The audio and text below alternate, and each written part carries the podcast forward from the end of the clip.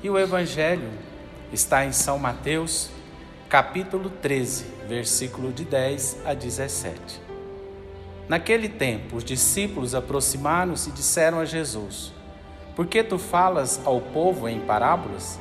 Jesus respondeu: Porque a vós foi dado conhecimento dos mistérios do reino dos céus, mas a eles não é dado. Pois a pessoa que tem será dado ainda mais, e terá em abundância, mas a pessoa que não tem será tirado até o pouco que tem. E por isso que eu lhes falo em parábola, porque olhando eles não veem, e ouvindo eles não escutam nem compreendem. Deste modo, se cumpre neles a profecia de Isaías: Havereis de ouvir sem nada entender, havereis de olhar sem nada ver, porque o coração deste povo se tornou insensível. Eles ouviram com má vontade e fecharam seus olhos para não ver com os olhos, nem ouvir com os ouvidos, nem compreender com o coração, de modo que se convertam e eu vos cure. Felizes sois vós, porque vossos olhos veem, vossos ouvidos ouvem. Em verdade vos digo: muitos profetas e justos desejaram ver o que vedes e não viram, desejaram ouvir o que ouvis e não ouviram. Palavra da salvação.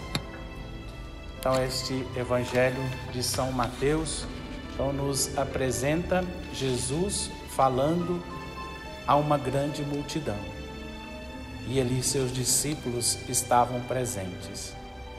E aí Jesus explica aos discípulos por que, que ele está falando em parábolas, porque ele está usando esta linguagem, porque ele sabendo que o povo estava com muita dificuldade para entender a sua palavra.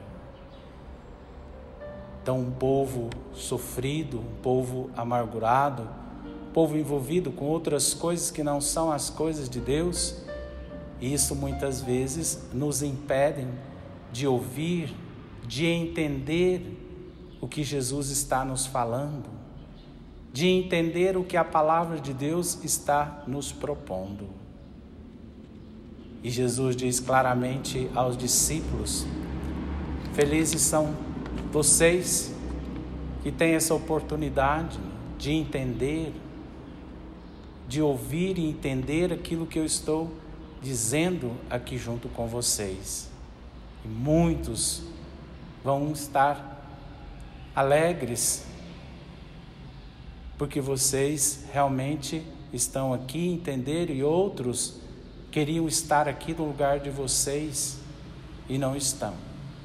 Então é o momento desta palavra de Deus chamar a nossa intenção, a nossa atenção para que nós possamos realmente buscar, ouvir e entender aquilo que Deus quer para a nossa vida.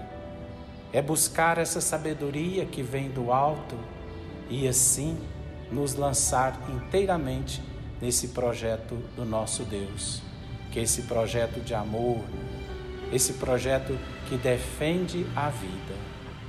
Então vamos estar sempre abertos, disponíveis a ouvir a palavra de Deus.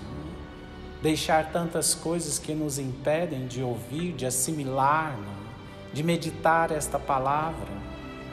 Deixar então tudo isso que nos atrapalha nesse seguimento a Jesus Cristo e nos colocar sempre a serviço do Reino. Estarmos sempre lutando para que a paz e o bem possa reinar na nossa vida, na vida de todos os nossos irmãos e irmãs. Paz e bem.